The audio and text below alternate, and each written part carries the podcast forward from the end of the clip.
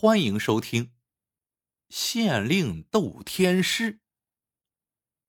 南宋庆元年间，在一处边城的集市，人流如潮，声浪沸腾。哎呀，快来看呐！道爷施仙术啦！街角边早已围聚了上百个看客，正中央有一位青年道士向大家拱手笑道：“贫道方才所施粗陋之术，只求博君一笑，承蒙各位抬爱，斗胆再现一计。”说罢，一挥手，招来两个随行道童。只见他们合力捧出一只木箱，摆放在众人面前。请看遁形化影之术。青年道士话音刚落，那两个道童便钻入箱中，随即合起箱盖。那道士微闭双目，口中念念有词，忽而朝虚空一指，只见香中彩烟升腾。待到烟幕散去，香盖已然开启。白箱中缓缓走出一位妙龄女子，众人顿时瞠目结舌。正在此时，也不知是何人高声喊道：“，那不是朱老爷子朱仲一家的闺女朱玉兰吗？”继而有人附和道：“正是玉兰姑娘，她不是祭河仙了吗？怎么今日又现身此处？莫不是撞鬼了？”众人七嘴八舌，满脸疑惑，不约而同的向那道士望去。此时，青年道士神情凝重，向众人一拱手道：“并非贫道故弄玄虚，诸位欲知其中因由，且听玉兰姑娘慢慢道来吧。”再看朱玉兰，满面忧苦之色，缓步走到众人面前，一下跪倒在地。凄声哭道：“各位大伯大婶，小女命苦啊！此地并无何仙护佑，乃是一伙贼子欺世盗名，假冒天师，强掳良家女子。”此言一出，众人惊得目瞪口呆。原来此地常有洪灾，百姓不胜疾苦。两年前，不知从何处来了一位法师。自称周天师，乃是太上老君门下弟子，率领一众门徒前来解救众生之难。此后数月间，他们登坛做法，果然一片安泰。百姓见其法力神通，遂深信不疑。岂料半年之后，洪灾又至，百姓惶恐不迭，只好求告周天师。那周天师掐指一算，悠悠说道。万物生息，皆由天地滋养，水土润泽。诸位只敬天地，不敬河仙，当有此灾。众人大惊，忙求问解法。周天师道：“若要此地安泰，唯有一法：每季需大兴祭祀之礼，并在城中挑选一位。”貌美的年轻女子作为秀女祭祀河仙，方可久避灾祸。既是天师法旨，百姓虽心有不忍，又岂敢不从？自此后，每季便有官差到城中各户挑选秀女，那些家中贫苦的年轻女子便难逃厄运。父母虽哭天抢地，也是无用。这玉兰姑娘。正是二月时被选作祭祀河仙的秀女，那一日祭祀之礼，朱玉兰登上纸舟，行至河中便沉了下去。他只到此生将近，呛了数口水后便无知觉，也不知过了多久，只觉腹中疼痛，一阵呕吐，猛然醒了过来。睁眼一看，眼前站着好几个面目狰狞的恶汉，竟是周天师门下弟子。朱姑娘何曾见过这等场面，吓得失声尖叫。那几个恶汉嬉笑道：“莫哭，天师怜你苦楚，特命我等前来相助，少时你便可投富贵之门了。”说罢，便一拥而上。朱玉兰受尽折磨，求生无门，求死不得。他随着众匪颠簸至异地，从其言谈中得知，这伙道貌岸然的天师门徒不过是一群贩卖人口的恶匪，假借祭祀河仙，将貌美女子虏获，再卖到他乡。玉兰想到此生将遁入泥尘，不由得悲痛欲绝，终日以泪洗面。也是神明眷顾，众匪将要得逞之际，恰逢异地官府稽查人口贩卖。将他从魔窟中救出，众匪见势不好，便作鸟兽散。至此，朱玉兰声泪俱下，隶属遭遇。百姓们闻言无不动容。蓦然，人群外有人高声喝道：“哪来的邪魔歪道，敢在此处撒野？”随着一阵喧闹，只见十余个彪形大汉身着义装，挤入人群之中。天师门徒来了，众人纷纷退在一旁，不敢作声。青年道士见状，抚须笑道：“恶贼大胆，当真是不请自来！来人呐，将这一伙贼子拿下！”话音刚落，也不知从何处窜出二十余个捕快，各执刀剑冲上前来，电光火石之间，便将那伙天师门徒牢牢擒住。其中匪首被摁倒在地，口中狠狠骂道：“尔等好生无礼！本县县令尚对天师敬畏有加，尔等竟敢造次！”有位捕快手指青年道士，高声说道：“恶贼睁眼看看，这位便是新任知县王大人。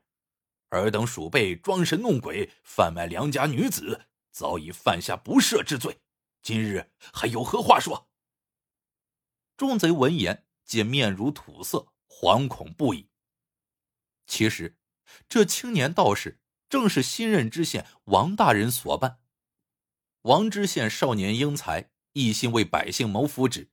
他上任不到一个月，便暗中查访，获悉此地民风淳朴，百姓不谙世事，常被不义之人所蛊。故而立志要肃清民风，严惩奸邪之徒。恰逢数日前，有几位异地捕快护送落难的朱玉兰返家，唯恐周天师一众恶徒再图谋加害，遂令朱玉兰暗避于县衙之中。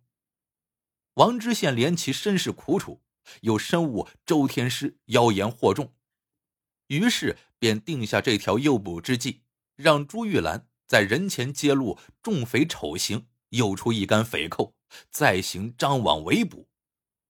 只因周天师门徒盘踞此地甚久，颇为跋扈，前任知县昏庸无比，又得到了他们不少好处，故而任其胡为。王知县上任伊始，他们依然将所得的不义之财呈入府衙，只说恭祝王知县仕途高升，想以金银笼络新任知县。王知县不露声色，将贡银如数笑纳。他们哪里知道，这正是他的缓兵之计。今日众匪闻风而起，却撞入了王知县所设的大网。此刻，王大人微整道袍，上前道：“贼子可恶，犯下此等滔天罪行，天理难容。尔等且如实招来。”那周天师现在何处？匪首冷哼一声道：“天师神通广大，有千般幻象，隐遁于世间。尔等俗子如此不敬，当有大祸临头。”王知县闻言，眉头一皱，吩咐捕快将众匪压下，继而下令全城缉拿周天师和漏网匪寇。差役得令。诺诺连声，各自分头行动。半日功夫，朱玉兰的父母也相携而来，一见到爱女便抱头痛哭，细数离别之苦。百姓至此方才醒悟，所谓周天师不过是众匪所演的一幕闹剧而已，皆长跪于地称颂王知县恩德。果然不出一月，城中方士神婆日渐示弱。昔日不可一世的天师门徒也消失的无影无踪。只是官府虽四处张网，却难觅周天师踪迹。数日后，城外河中泛起多具浮尸，皆为溺亡。有好事者在民间传谣，称是周天师为惩戒世人不敬，特遣出水鬼拘人魂魄。一时间，城中人心惶惶。一日黄昏，在城外河畔渡口，有一叶孤舟随风飘摆，忽听得远处有人高呼道：“船家，请行个方便，渡我等过去吧。”随着话音，自西南边行来三人，为一主二仆。走在最前方的是一位雅俊公子，不过弱冠之年，锦衣华服，仪态不俗。身后二仆。皆为壮实的中年汉子，各挑一担，担子两头各有一箱，颇显沉重。船舱之内传来一阵咳嗽之声。少顷，走出一位驼背艄公，年约五十。他抬眼打量主仆三人许久，说道：“今日已晚，不便行船，请明日再来吧。”年轻人闻言一皱眉。施礼道：“我父亲重病在家，小可归心似箭，万望船家行个方便。”二位仆人也放下担子，上前求告。少公面露无奈之色：“非是小老儿不通人情，只是深夜行舟乃是船家禁忌。况且近日河上有水鬼作祟。”万一要害人性命，我这……年轻人未等他说完，便从怀中掏出一锭银子，塞于艄公手中，道：“水鬼害人，乃是无稽之说。大伯若能行个方便，事后还有重谢。”艄公一掂银子，心中大悦，再经年轻人劝说，不免松动，便招呼三人上船。主仆三人大喜过望。少顷，小舟飘飘荡荡向远处行去。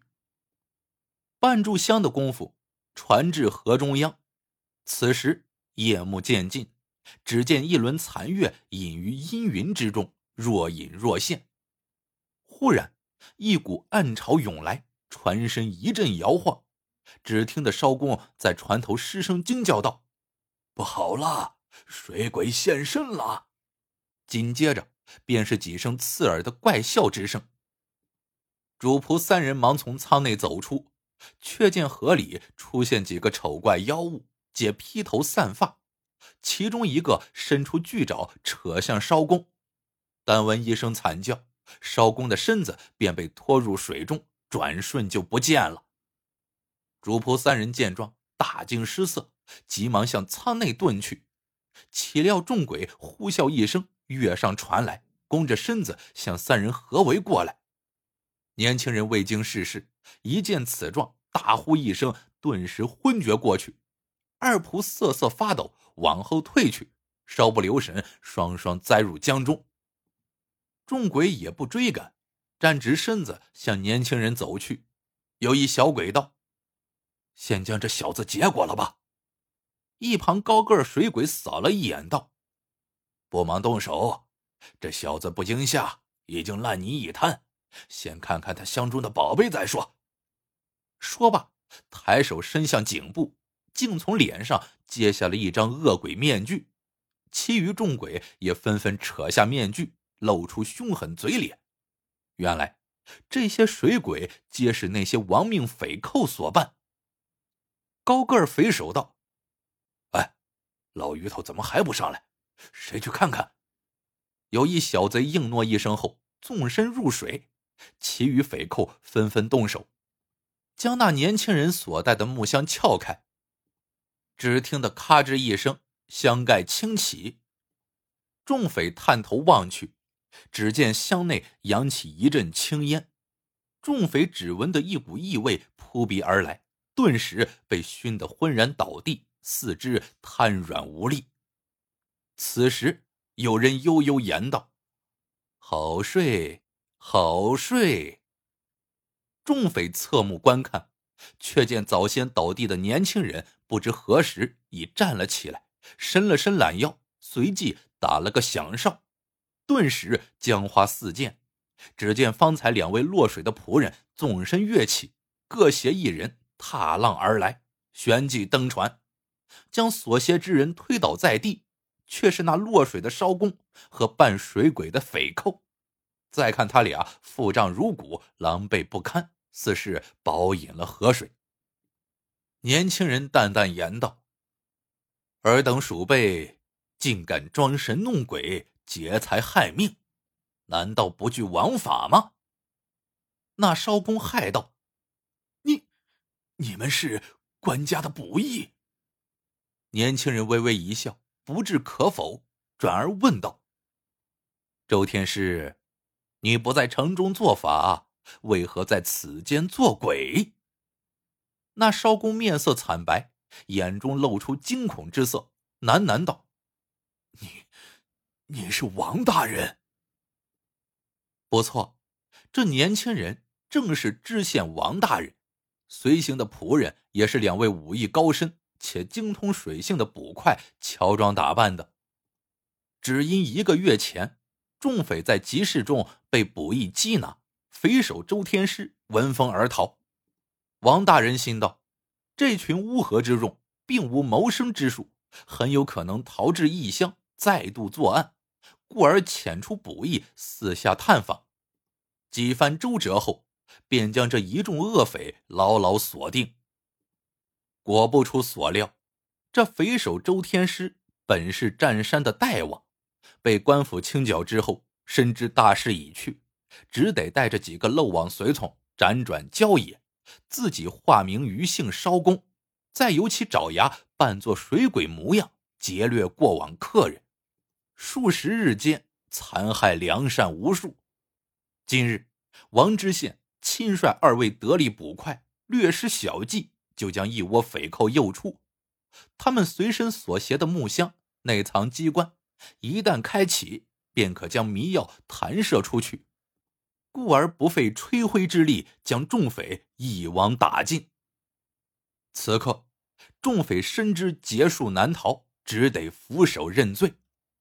数日之后，王知县对涉案匪寇一一裁决，然后张榜安民，宣告匪首周天师伏法。百姓听闻之后，无不拍手称快。自此，王知县下令筑堤修坝，开渠引水，官民齐心协力，肆虐多年的水患终于得以遏制，城中子民安居乐业，一派繁华气象。故事到这里就结束了，喜欢的朋友们记得点赞、评论、收藏，感谢您的收听，我们下个故事见。